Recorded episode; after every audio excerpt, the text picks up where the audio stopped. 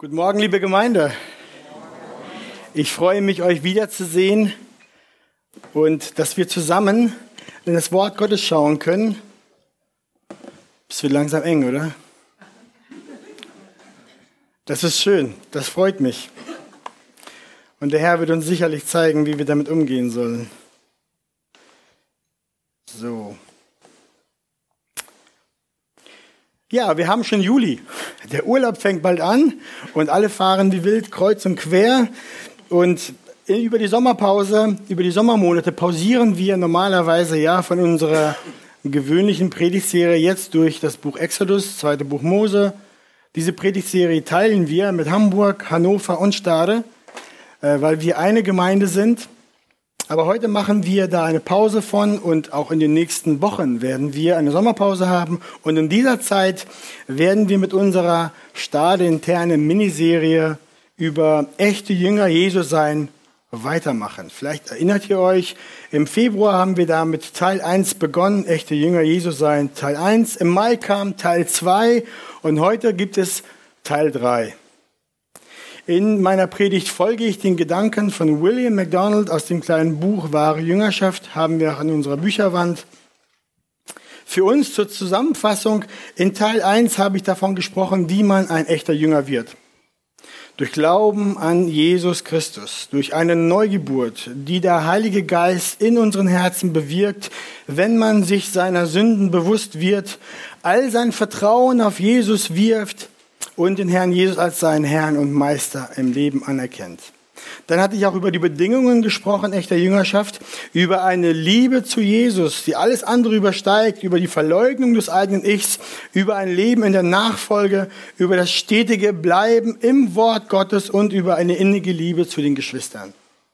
In Teil 2 habe ich dann darüber gepredigt, dass Jesus uns dazu aufruft und er es auch wert ist, dass wir allem in unserem Leben entsagen und ihn an die erste Stelle unseres Herzens stellen, als erste Priorität in unserem Leben haben und dass wir uns auch nicht durch Hindernisse des Lebens von einer völligen Hingabe zu Christus abhalten lassen dürfen. Christus ist der Siegespreis, er ist der größte Gewinn. Verglichen mit ihm ist alles dieser Welt als Dreck und Schaden zu achten, so schreibt Paulus. Auferstehung mit ihm, zu ewigem Leben in ihm, in seiner Gegenwart ist das Ziel, für das es alles aufzugeben lohnt. Alles zurücklassen, alles riskieren. Das ist die Nachricht der Bibel zum Thema Jüngerschaft. Es gibt nichts Besseres als im Universum, als Christus zu gewinnen. Und heute Morgen machen wir mit Teil 3 weiter. Ihr seht schon auf den Bildschirmen, Eifer und Glaube in der Nachfolge ist das Thema. Und bevor ich mit dem ersten Punkt gleich beginne, bete ich noch zum Anfang. Himmlischer Vater, wir danken dir, dass wir heute hier sein können an diesem schönen Tag. Du hast die Menschen, die Geschwister, die Gäste gebracht, um dein Wort zu hören. Du hast es bereitet und ich bitte dich, sprich du heute zu uns. Ich bin schwach, du bist stark. Lass uns auf dich hören. Sprich zu uns durch dein Wort. Amen. Ja, wir beginnen gleich mit dem ersten Punkt und der lautet Eifer. Paulus schreibt im Römerbrief über das praktische Leben als Christ, im Eifer lasst nicht nach, seid brennend im Geist, dient dem Herrn. Und der Hebräerbrief ermutigt die Gläubigen, dass jeder von euch denselben Eifer beweise sodass ihr die Hoffnung mit voller Gewissheit festhaltet bis ans Ende, damit ihr ja nicht träge werdet, sondern Nachfolger derer, die durch Glauben und Geduld die Verheißungen erben. Von einem Jünger Christi verlangt das Wort Gottes nicht, dass er große geistige Fähigkeiten hat oder ein körperliches Geschick oder große physische Kraft, Ausdauer und Belastbarkeit. Aber ein Jünger Christi muss sehr wohl Eifer haben für Christus und für die Sache des Herrn. Wenn ein Jünger Christi kein Herz hat, das mit einer brennenden Liebe für Christus erfüllt ist, dann steht er schlecht da. Ihr seht von den Bibelstellen, die wir eben gelesen haben, dass die Schrift uns deutlich sagt, dass wir im Eifer nicht nachlassen sollen und in allen Eifer in der Nachfolge daran setzen sollen.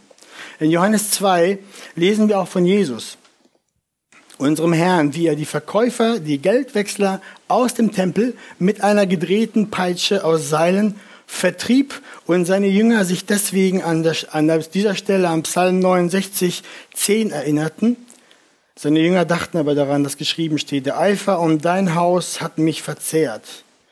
Jesus eiferte sein ganzes Leben lang für das Haus seines Vaters.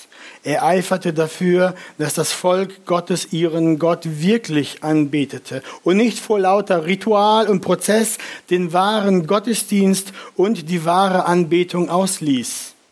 Ähnliches sehen wir dann auch bei den Jüngern. Nachdem zu Pfingsten der Heilige Geist kam und sie erfüllte, waren sie erfüllt mit einer Kraft. Petrus kam und predigte dem Volk mit Mut und Eifer. Und was geschah? 3000 Seelen wurden errettet. Wir lesen dann später von Stephanus in Apostelgeschichte 7, dass er voll Glauben und Kraft war und Wunder und große Zeichen unter dem Volk tat, sodass die Pharisäer und Schriftgelehrten seiner Weisheit und seinem Geist nicht widerstehen konnten.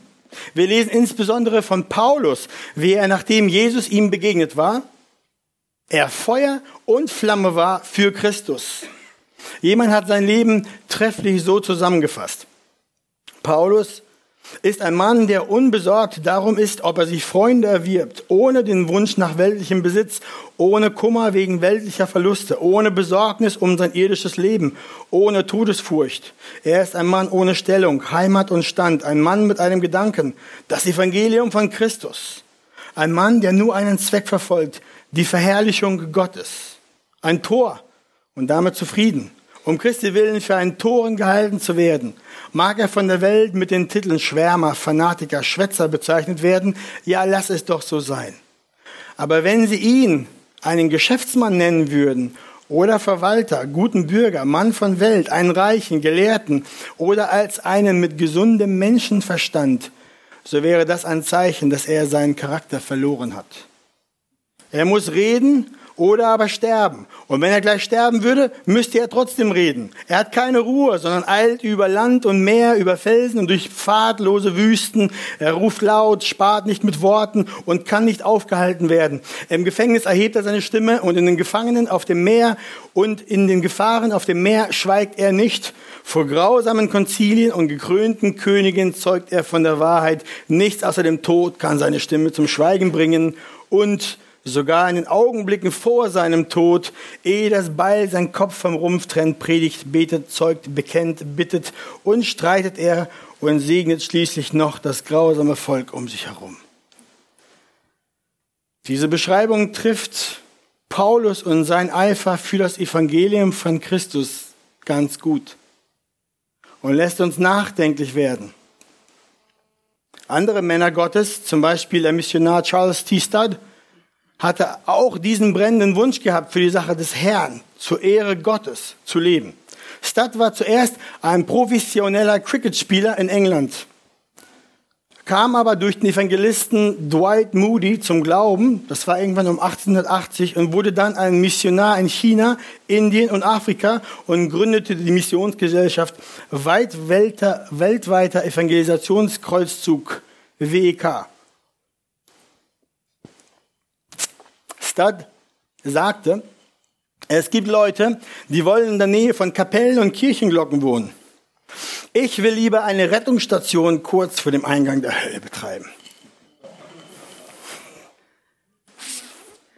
Ihr merkt, ihr merkt, wie dieser Eifer für Gottes Sache in diesem Mann brannte.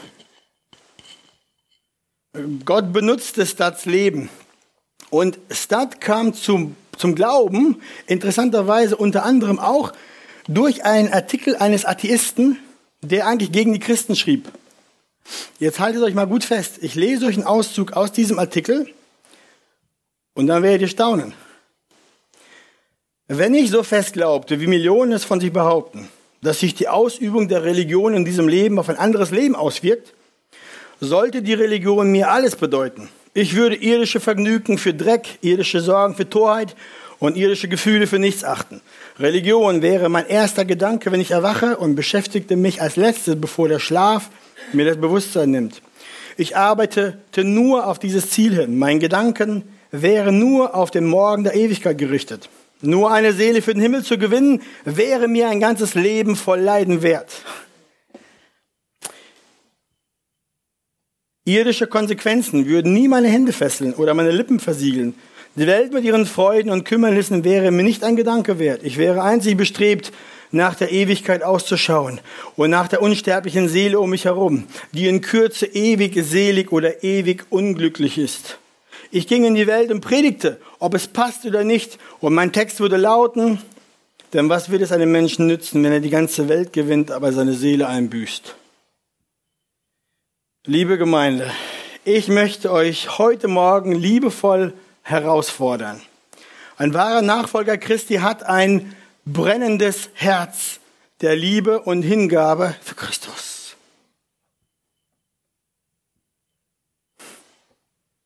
Ich möchte euch heute herausfordern, euren Eifer für Christus anzustochern. Der Weg euch herauszufordern, ist nicht einen sehr, sehr schweren Backstein in den Rucksack eures Lebens heute Morgen zu werfen und euch damit den militärischen Marschbefehl zu geben, endlich mal loszulaufen und endlich mal echten Eifer für Christus an den Tag zu legen. Das möchte ich nicht tun. Der Weg, ich meine ja, wenn wir die Beispiele des Paulus betrachten, wie er ganz für Jesus brennt, wenn wir die Beispiele von Charles Studd betrachten oder Jim Elliot oder John Wesley oder Amy Carmichael oder Charles Spurgeon oder Dietrich Bonhoeffer oder Wilhelm Busch und tausende andere Männer und Frauen, dann können wir deutlich sehen, wie so ein Eifer aussieht. Wie konsequent er ist. Dann können wir staunen und dann können wir bedrückt sein, weil wir nicht so im Eifer brennen weil wir recht lasch sind verglichen damit. Was meint ihr? Was trieb diese Männer und Frauen des Glaubens an? Warum waren sie so auf ein Ziel ausgerichtet? Was trieb Paulus an? Was soll unsere Motivation sein? Brauchen wir ein besonderes Erlebnis? Blitzschlag? Wie Luther? Engel? Jesus selbst? Wie Paulus? Sollt ihr das machen, weil ich es euch sage? Wenn wir zurückgehen zum Römerbrief, aus dem wir eben gelesen haben, dann sehen wir Folgendes. Paulus erklärt den Christen in den ersten elf Kapiteln ausführlich das Evangelium von Jesus Christus. Er macht klar, dass alle Menschen in Gottes Augen verlorene Sünder sind und durch keinerlei eigene Bemühungen vor Gott gerecht werden können. Die Situation ist düster und hoffnungslos. Aber Gott selbst schafft den Ausweg. Aus Gnade gibt er eine vollkommene Gerechtigkeit durch das Sühnopfer Christi am Kreuz. Gott selber schafft den Ausweg. Das ist Gnade. Vollkommene Gerechtigkeit durch Christus. Das stellvertretende Sterben Jesu Christi für uns bewirkt das. Sein am Kreuz vergossenes, vergossenes Blut für uns schafft das, dass wir vor Gott rechtswirksam unschuldig werden. Vergeben, angenommen, geliebt, als Gerechtigkeit angerechnet. Unser Glaube an Christus. Der Gläubige wird dann wiedergeboren durch den Heiligen Geist und lebt dann in einem Leben für Christus, ist befähigt durch den Heiligen Geist, ihm zu folgen und für ihn zu leben. Das ist das Gnadenevangelium. Das ist, wofür Paulus sein Leben ausgoss. Und dann, ab Kapitel 12, wo wir jetzt gerade gelesen haben, ermutigt und ermahnt Paulus die Gläubigen dann eindringlich ihr Leben als Antwort auf die Gnade Gottes zu leben, dadurch, dass sie sich jetzt ihm völlig hingeben, den Willen Gottes zu tun. Römer 12, 1. Ich ermahne euch nun, ihr Brüder, angesichts der Barmherzigkeit Gottes, dass ihr eure Leiber darbringt als ein lebendiges und heiliges, Gott wohlgefälliges Opfer. Es ist die Barmherzigkeit Gottes die Paulus antrieb, alles zu riskieren und alles zu tun, sein ganzes Leben für Gott zu geben. Es ist die Liebe Gottes, welche die Jünger in Jünger durch das Leben Jesu, durch sein Opfer am Kreuz, durch seine Auferstehung selber erlebt haben, dass sie antrieb, ihm zu folgen, ihm zu dienen bis zum Tod. Geschwister, und für uns ist das genauso. Es ist die Barmherzigkeit Gottes, die wir erlebt haben. Wenn wir seine Jünger sind, es ist das unbeschreibliche Wunder, dass wir durch seine Gnade errettet worden sind vor ewiger Strafe, dass wir durch Christi Opfer Teil sind seiner Familie, dass wir dazugehören dürfen, dass ja Christus selbst sein Erbe mit uns teilt und wir willkommen sind, dass wir alle Segnungen und Herrlichkeiten seiner Gegenwart haben können, Zugang haben dazu. Es ist diese Realität, die uns antreibt, in einem brennenden Herzen mit Eifer für die Sache Gottes zu leben. Ist nicht meine Peitsche, ist nicht ambitionierte Vorbilder. Der Antrieb kommt aus unserem veränderten Herzen. Der Antrieb kommt wie bei einer Lokomotive von, von dem angeheizten Ofen, wodurch der Dampf entsteht und das Ding sich vorwärts bewegt. Darum schreibt Paulus in Römer 12, jetzt Vers 11, im Eifer lasst nicht nach. Seid brennend im Geist, dient dem Herrn. Er schreibt das nicht in Römer 1. Er schreibt das jetzt wo die Gläubigen verstanden haben, was Christus getan ist, wer er ist, wer sie in ihm sind. Dann schreibt er im Eifer, lasst nicht nach. Die Barmherzigkeit Gottes, das Gnadenevangelium ist der Grund, warum wir brennen sind im Geist, warum wir nicht nachlassen wollen, im Eifer, im Dienst des Herrn, in der Predigt, in der Evangelisation, im Geben, im Gebet, im Staubwischen. Das ist die Motivation für, unsere, für unseren brennenden Eifer für den Herrn. Darum sagt Jesus, trachtet vielmehr zuerst nach dem Reich Gottes und nach seiner Gerechtigkeit. Glaubst du an das Evangelium? Glaubst du daran, was das Wort Gottes dir sagt? Was für dich getan ist? Was du bekommen wirst? Ja, was du schon bekommen hast? Aber noch nicht sichtbar ist, völlig. Was Christus für die Welt getan hat, glaubst du daran? Wenn ja, wie wirkt sich das auf dein Leben aus? Erachtest du alle irdischen Vergnügen im Vergleich dazu für Dreck? Irdische Sorgen für Torheit? Irdische Gefühle für nichts? Ist Christus dein erster Gedanke, wenn du erwachst? Und schläfst du mit dem Gedanken über ihn wieder ein? Arbeitest du nur auf das Ziel hin, ihm Ehre zu bereiten, deine Sünde zu töten, ihm immer ähnlicher zu werden, von ihm den Menschen zu erzählen, ihn zu verherrlichen, durch deine Worten, durch deine Taten, alles für ihn einzusetzen, all deine Kraft, all dein Habe. Sind deine Gedanken auf den kommenden Morgen der Ewigkeit gerichtet?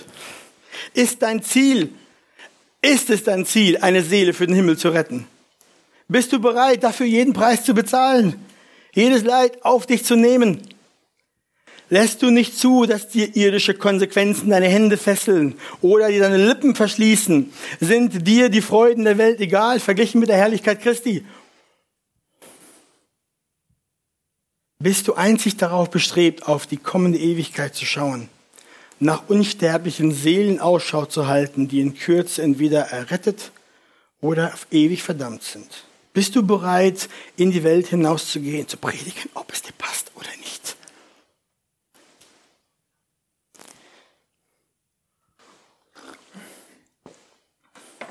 Mein Bruder, meine Schwester, brennt in dir solch ein Eifer für den Herrn?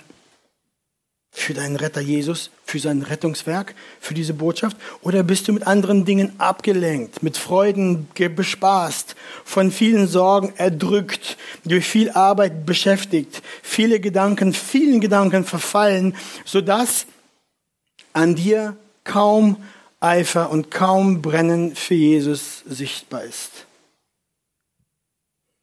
Diese Frage müssen wir uns heute Morgen stellen. Diese Frage stelle, muss ich mich heute Morgen stellen und euch verschone ich auch nicht. Das Wort lässt uns nicht.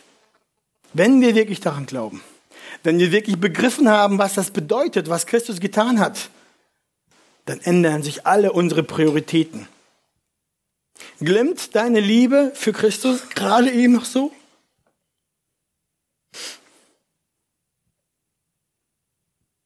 Merkst du, dass du nicht wirklich eine starke Stütze für die Arbeit des Herrn bist? Dann fasse Mut. Dein Messias ist da.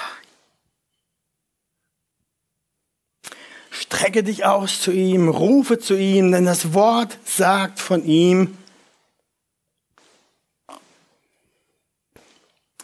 das geknickte Rohr wird er nicht zerbrechen und den glimmenden Docht wird er nicht auslöschen. Er ist gnädig, er ist gut. Steh auf deswegen heute Morgen und bitte den Herrn Jesus, dass er dir neu das Herz entflammt dass du die Sachen weglegst, die dich ablenken, dich zurückhalten, die nicht wichtig sind für die Sache des Herrn und für die Ewigkeit mit ihm. Damit du siehst, wozu du berufen bist und mit welchem Eifer du ihm nachfolgen solltest, flehe ihn an, dass er dich stärkt und dir bewusst macht, an welcher Zukunft du Anteil bekommen hast. So wie dieser Atheist geschrieben hat. Er hat es durchschaut Mehr als wir Christen so oft. Punkt 2. Glaube. Ohne einen tiefen Glauben an den lebendigen Gott gibt es keine wahre Jüngerschaft.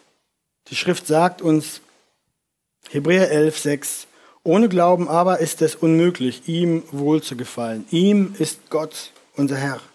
Jeder Mensch, der sich Gott naht, muss ihm im Glauben, muss zu ihm im Glauben kommen. Oder gar nicht. Das gilt in der Rettung und das gilt auch in der Nachfolge. Um errettet zu werden, brauchst du einen, braucht ein Mensch einen rettenden Glauben. Paulus erklärt den Christen in Rom gleich am Anfang des Römerbriefes, denn ich schäme mich des Evangeliums von Christus nicht, denn es ist Gottes Kraft zur Errettung für jeden, der glaubt. Und später, nachdem er den Christen in Rom gezeigt hat, dass alle Menschen vor Gott schuldig sind und durch ihre Werke niemals errettet werden können, sagt er dann, so kommen wir nun zu dem Schluss, dass der Mensch durch den Glauben gerechtfertigt wird, ohne Werke des Gesetzes. Der Mensch wird gerechtfertigt durch den Glauben. Das ist jetzt Römer 3 und wir werden dann sehen, der Glaube ist nicht irgendwas, und der Glaube ist an Jesus Christus und an sein Werk und an seine Person. Wenn man das glaubt, das was Paulus in Römer 1 bis 11 auslegt, dann wird man durch diesen Glauben gerechtfertigt und wird errettet. Rettender Glaube ist Vertrauen auf Jesus Christus als eine lebendige Person zur Vergebung der Sünden und zum ewigen Leben bei Gott. So definiert Grudem rettenden Glauben. So wird ein Mensch ein Christ, wenn er die Fakten des Evangeliums hört und diese ausreichend versteht, diesen zustimmt und all sein Vertrauen für die Rettung auf Jesus wirft und dann echte Buße tut, also eine Umkehr hin zu Gott und eine Abkehr weg von seinen Sünden, dann geschieht das Wunder der Wiedergeburt, der Neugeburt. Der Heilige Geist kommt hinein und dieser Mensch wird neu. Ein Jünger. Dann geht die Reise los. Die Jüngerschaft beginnt. Und beides setzt sich im Leben dieses Jüngers jetzt fort. Glaube und Buße. Ständig, stetig. Und über diesen Glauben als Nachfolger wollen wir jetzt ein paar Gedanken zusammenbringen. Wahrer Glaube gründet sich immer bei einem Nachfolger Christi immer auf die Verheißungen des Wortes Gottes, auf das Wort Gottes selbst. Der Christ liest, hört das Wort Gottes, der Heilige Geist nimmt das und bringt diese Verheißung zur Anwendung in das Leben dieses Christen, ganz praktisch. Der Christ wird sich bewusst, dass Gott ganz persönlich zu ihm gesprochen hat, dass diese Verheißung auch für mich gilt. Voll Vertrauen an die Glaubwürdigkeit dessen, der es gesagt hat, Gott, rechnet er dann mit dieser Verheißung, dass sie wahr wird. Es mag sein, dass es auch ein Gebot ist. Das ist dem Glauben gleich. Wenn Gott etwas befiehlt, dann befähigt er auch dieses zu tun. Ich denke da an Petrus zum Beispiel. Als er zu Petrus sagt, komm aus dem Boot raus und lauf auf dem Wasser zu mir, dann gebietet er ihm das und gibt ihm auch gleichzeitig die Macht es möglich, dass Petrus auf dem Wasser zu ihm kommt. Im Glauben und Aufschauen auf ihn geht er auf dem Wasser, weil Jesus es möglich macht. Der Glaube bewegt sich nicht im Bereich des Möglichen. Die Herrlichkeit Gottes wird nicht offenbart in dem, was menschlich machbar ist. Der Glaube fängt da an, wo die Macht des Menschen endet. George Müller, der Waisenvater von Bristol, sagte dazu, das Gebiet des Glaubens beginnt, wo die Wahrscheinlichkeit aufhört und wo Schauen und Vernunft versagen. Für Abraham und Sarah war es menschlich gesehen völlig unmöglich, ein Kind zu bekommen. Aber Gott hatte es verheißen und Abraham glaubte es. Für Abraham gab es nur eine Unmöglichkeit und das war die, dass Gott lügen würde, dass Gott sich täuschen würde. Wir lesen in Römer 4 dazu. Er hat da, wo nichts zu hoffen war, das Abraham, auf Hoffnung hin geglaubt, dass er ein Vater vieler Völker werde, gemäß der Zusage, so soll dein Same sein. Und er wurde nicht schwach im Glauben und zog nicht sein, Leb, sein Leib in Betracht, der schon erstorben war, weil er fast hundertjährig war, auch nicht den erstorbenen Mutterleib der Sarah. Er zweifelte nicht an der Verheißung Gottes durch Unglauben, sondern wurde stark durch den Glauben, indem er Gott die Ehre gab und völlig überzeugt war, dass er das, was er verheißen hat, auch zu tun vermag. Die Geschichte Gottes mit seinem Volk hat immer alles mit Glauben zu tun. Und wir folgen Abraham in diesem Glauben auch in unserer Nachfolge zu Christus, dass wir das, was Gott sagt, für wahr erachten. Hier beginnt Gott mit Abraham er nimmt eine menschlich unmögliche Situation, spricht sein Wort der Verheißung, bringt sie zur Erfüllung durch seine Macht. Dadurch zeigt er, wie mächtig er ist. Er zeigt dadurch, dass er völlig verlässlich ist. Er hält sein Wort. Abraham glaubt ihm und das rechnet Gott ihm als Gerechtigkeit zu. Das ist der Prototyp der Rettung im Evangelium. Das ist das, wie ein Christ lebt. So fängt ein Kind Gottes die Nachfolge an und so geht es dann auch weiter. Glauben ist für den Jünger Programm. Andere Stellen aus der Schrift dazu sind, denn bei Gott ist kein Ding unmöglich. Lukas 1,37. Das sagt der Engel Maria, als er ankündigte, dass der Messias in ihr ohne Zutun eines Menschen, eines Mannes, ein Kind eingepflanzt werden würde und dass die unfruchtbare Cousine Elisabeth im hohen Alter einen Sohn gebären sollte. Dann sehen wir, sollte denn dem Herrn etwas zu wunderbar sein? Das sagte Gott der Herr Mose, als er diesem ankündigte. Nein, das sagte Gott der Herr zu Abraham, als er diesem ankündigte, dass Sarah, obwohl sie unfruchtbar war, einen Sohn bekommen würde. Dann sehen wir, Jesus sagt, was bei den Menschen unmöglich ist, das ist bei Gott möglich. Das sagt er zu der Menschenmenge, als er ihnen erklärt und sagt, dass es unmöglich ist, einem Reichen, dass es schwieriger ist für einen Reichen, das Reich der Himmel zu kommen, als einem Kamel durchs Nadelöhr zu gehen. Und die Menschenmenge sagt, ja, wer kann dann überhaupt errettet werden? Und dann sagt Jesus, was bei den Menschen unmöglich ist, das ist bei Gott möglich. Das Wort Gottes zeigt uns, dass Gott mächtig ist. Wenn unsere Mittel und unsere Wege erschöpft sind, sind seine es noch lange nicht. Durch sein konkretes Wort aus der Schrift fordert er uns dann auf, zu glauben. Und der Glaube nimmt dann diese Verheißung Gottes aus dem Wort und, und wendet sie an im Leben. Zum Beispiel, alles ist möglich dem, der glaubt. Markus 9, 23.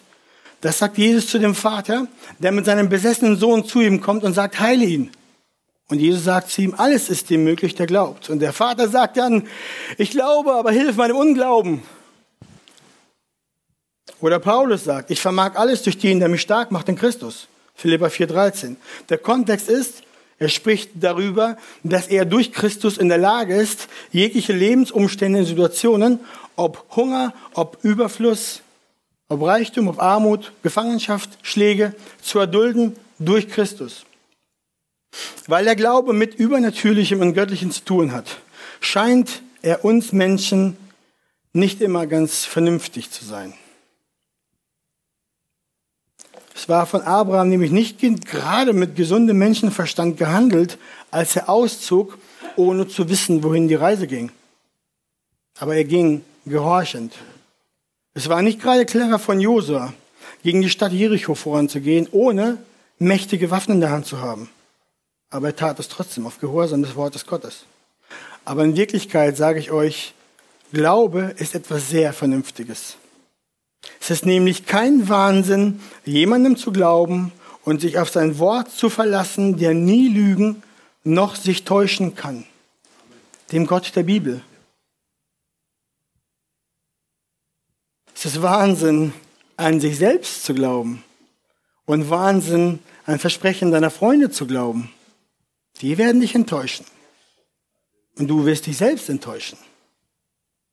Das ist das Mantra der Welt. Glaube nur an dich, dann ist es dir möglich. Pah, das ist eine Wurst, das ist eine Kalbsleberwurst, das ist nichts gut.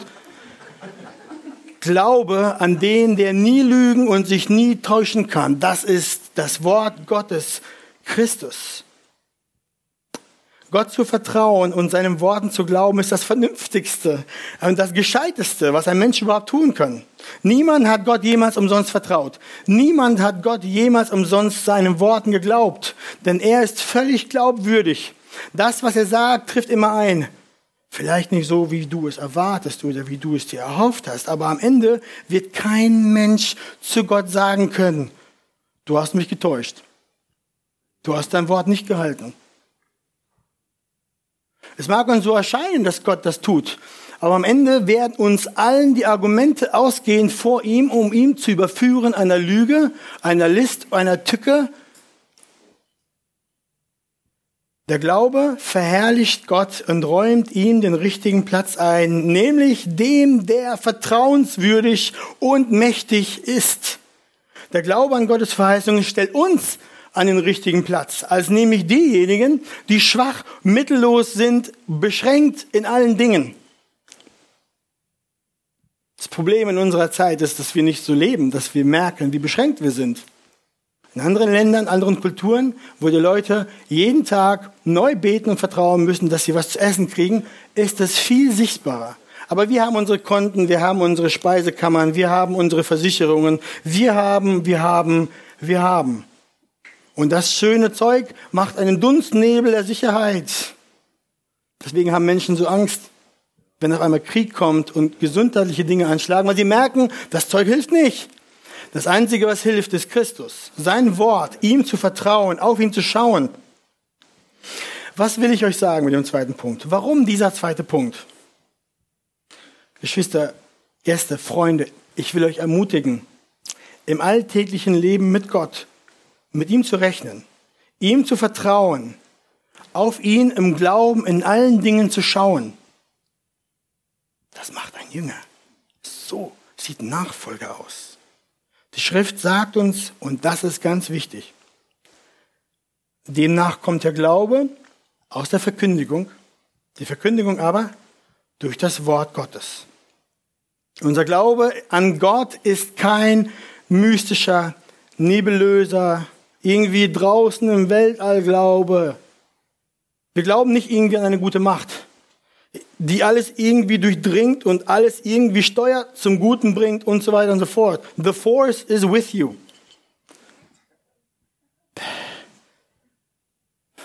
Die Kraft Gottes ist mit dir, wenn du sein Kind bist. Er ist mächtig.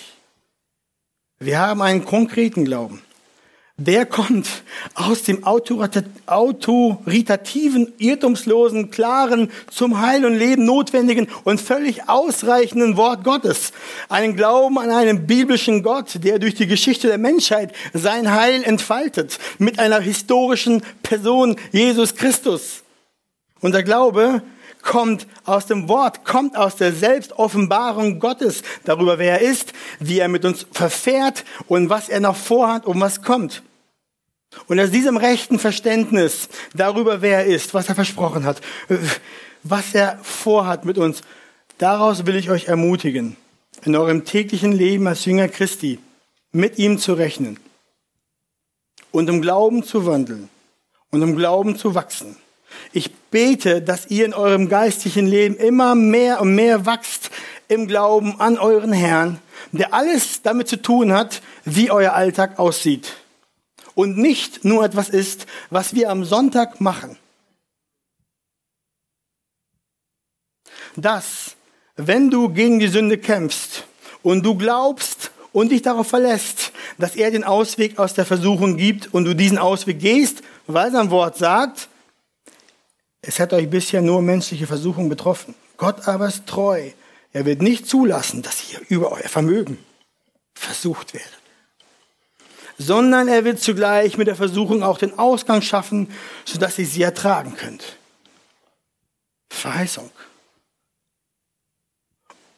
Das, wenn du oder jemand um dich herum Not hat und du gelesen hast, dass der Herr versorgen wird, du ihm glaubst und dich darauf verlässt, dass er es tun wird, weil sein Wort sagt, rufe mich an am Tag der Not, so will ich dich retten. Und du sollst mich ehren. Das, wenn du oder jemand um dich herum eine Not durch Krankheit hat und du um das Eingreifen Gottes betest und sein Eingreifen erwartest, weil sein Wort sagt, ist jemand krank? Er soll die Ältesten der Gemeinde zu sich rufen lassen. Sie sollen für ihn beten und ihn dabei mit Öl salben im Namen des Herrn. Das Gebet des Glaubens wird den Kranken retten. Und der Herr wird ihn aufrichten. Und wenn er Sünden begangen hat, so wird ihm vergeben werden.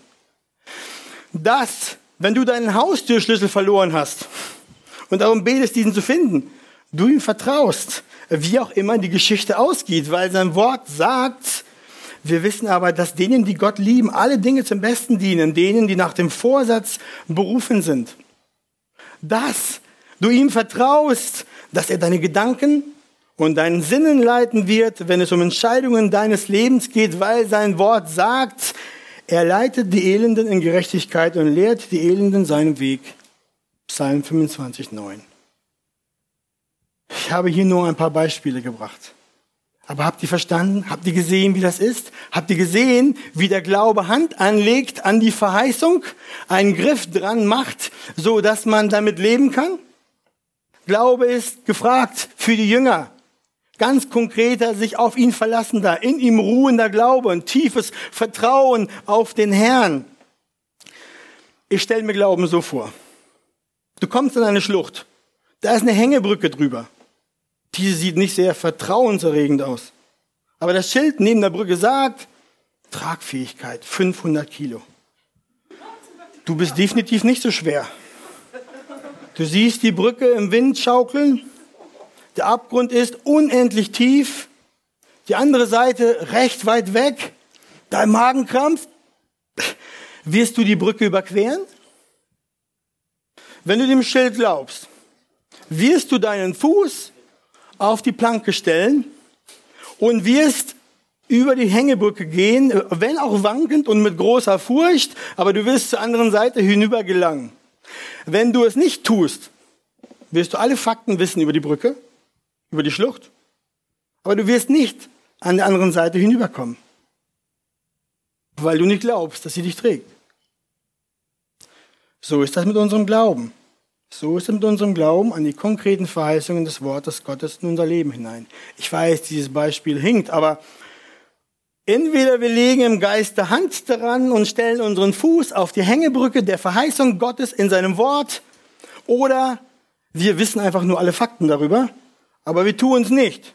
Und am Ende gehen wir nicht im Glauben, sondern verbleiben an unserem Weg mit unseren Mitteln in der Situation, in der wir sind und wir machen Gott Unehre dadurch, dass wir ihm nicht glauben und wir kränken den Heiligen Israels, weil wir seinem Wort nicht glauben.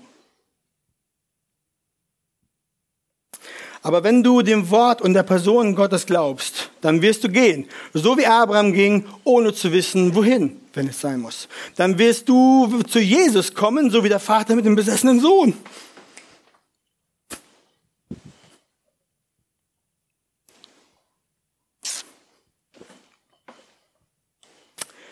Dann wirst du in den Dienst gehen, ohne alle Mittel und Befähigungen zu haben, ohne dich stark genug zu fühlen. Dann wirst du mit deinem Kollegen über Jesus reden, obwohl du nicht alle Antworten hast und obwohl du nicht weißt, wie es ausgehen wird. Dann wirst du einem in Not geben, auch wenn du es selbst brauchst. Dann wirst du dich in die Welt senden lassen, obwohl du nicht das Geld dazu hast und es tausend Gründe gibt, zu Hause zu bleiben. Ich schließe heute Abend mit den Versen aus dem Hebräerbrief. Lasst uns festhalten am Bekenntnis der Hoffnung, ohne zu wanken. Denn er ist treu, der die Verheißungen gegeben hat. Und lasst uns aufeinander Acht geben, damit wir uns gegenseitig anspornen zur Liebe und zu guten Werken, indem wir unsere eigene Versammlung nicht verlassen, wie es einige zu tun pflegen, sondern einander ermahnen und das umso mehr als jeden Tag herannähern seht. Geschwister, als Nachfolger Christi bedürfen wir es, dass unser Herz brennt, wenn wir ihn wirklich erlebt haben und er uns begegnet ist und wir wissen, was geschehen ist für alle Ewigkeit. Was die Botschaft ist, die Gott gegeben hat durch Christus für die Welt. Es gibt keinen anderen Weg, so gerettet zu werden. Es gibt keinen anderen Weg aus dem Elend und der Hölle. Das ist der einzige Weg. Es verändert unser Leben für alle Zeit. Das muss uns antreiben, dass wir brennen. Deswegen lasst unser Herz anschauen, dass wir nicht mit allerhand Schnickschnack belastet, bespaßt, abgehalten, verwickelt sind, sodass wir nicht vorankommen und keinen Fuß von anderen setzen. Und lasst uns darin streben und zu beten, dass wir praktische Christen sind, die das Wort Gottes nehmen und wie Kinder, ich sage nicht wie dumme Kinder, naive Kinder, aber einen kindlichen Glauben haben auf den, im Vertrauen auf den Vater, unseren himmlischen Vater. Lasst uns Christ sein, nicht theoretisch leben, sondern praktisch im Alltag, mit brennenden Herzen, starkem Glauben, Aufschauen auf Jesus, gelehrt und geschult durch sein Wort, in Gemeinschaft miteinander, zu seiner Ehre. Amen.